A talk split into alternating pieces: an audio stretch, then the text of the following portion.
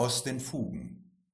Auch den Großen dieser Welt, also ein Dr. Nemo, CEO des weltumspannenden Unternehmens WMIA Incorporated, zieht es manchmal den Boden unter den Füßen weg.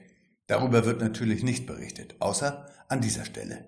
Der Interviewer hat das Privileg, den Dr. Nemo zu begleiten. Und wie schon angedeutet ist bei WMIA Incorporated alles aus den Fugen. Jedenfalls stellt das Nemo so dar und man darf gespannt sein, wie er reagiert, der alte Steuermann. Das Thema, das ihn beschäftigt, ist der Tagesverlust der Aktien von WMIA an der Börse um vier Prozent. Das ist kein Pappenstiel, zumal dies zum ersten Mal in der Geschichte des Unternehmens stattfindet. Nemo ist so weit in seinen Grübeleien verfangen, dass er den Boden unter den Füßen verloren hat. Übrigens, wer kennt es nicht, dies Grübeln und die Situation, in der, wie man sagt, der Teufel auch Fliegen frisst oder man nach Strohhalmen greift oder am liebsten nach Erklärungen.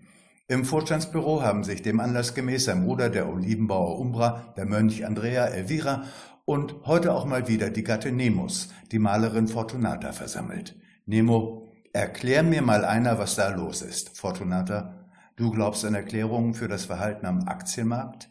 Nemo räuspert sich. Das weiß ich auch, dass da kaum was zu erklären ist, aber es muss doch erklärbar sein. Der Aktienmarkt ist doch kein Irrenhaus. Fortunata? Die Erklärung für was auch immer ist schon dreimal um die Welt, bevor sich der klare Blick seine Schuhe angezogen hat. Das Irrenhaus sind die Erklärer. Interviewer, hm. Nemo, wir müssen etwas tun und zwar sofort. Unsere Shareholder erwarten das schon ungeduldig. Wie stehe ich denn jetzt da? Elvira, Geht es um dich oder die Lösung des Problems, wenn da überhaupt eins ist? Nemo überhört diese Worte. Jedenfalls lässt er das so stehen. Elvira, Nemo, es kommt nicht darauf an, mit dem Kopf durch die Wand zu gehen, sondern mit den Augen die Tür zu finden. Mönch Andrea, der Aktienmarkt ist so unproblematisch wie ein Fahrzeug. Problematisch sind nur die Lenker, die Fahrgäste und die Straße. Nemo, vielen Dank. Ihr meint es ja gut mit mir, aber was soll ich tun? Umbra, der Olivenbauer, der schon mal als Clown verkleidet in der Runde sitzt, schweigt die ganze Zeit.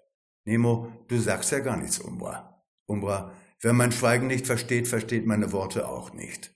Nemo, wir sind hier nicht in der Philosophiestunde. Mach mir mal ein wenig Hoffnung, wenigstens das. Umbra, Hoffnung ist oft ein Jagdhund ohne Spur. Dann geht er zu dem kleinen Schränkchen, in dem Nemo den von Umbra selbst gemachten Limoncello aufbewahrt. Er schenkt allen ein Gläschen ein und meint, was immer du tun wirst, Nemo, sei besser ein weiser Tor als ein törichter Weiser. Nemo muss zum nächsten Termin. Elvira und der Interviewer gehen zum Fahrstuhl. Interviewer, der alte Haudegen ist wohl doch verwundbar. Elvira, ich habe beim Schmuggeln damals in den Straßen von Neapel gelernt, dass der bessere Teil des Mutes bei Gefahr die Vorsicht ist. Ob Nemo das nun beherzigt oder die Dinge so laufen wie immer, erfahren wir am nächsten Dienstag.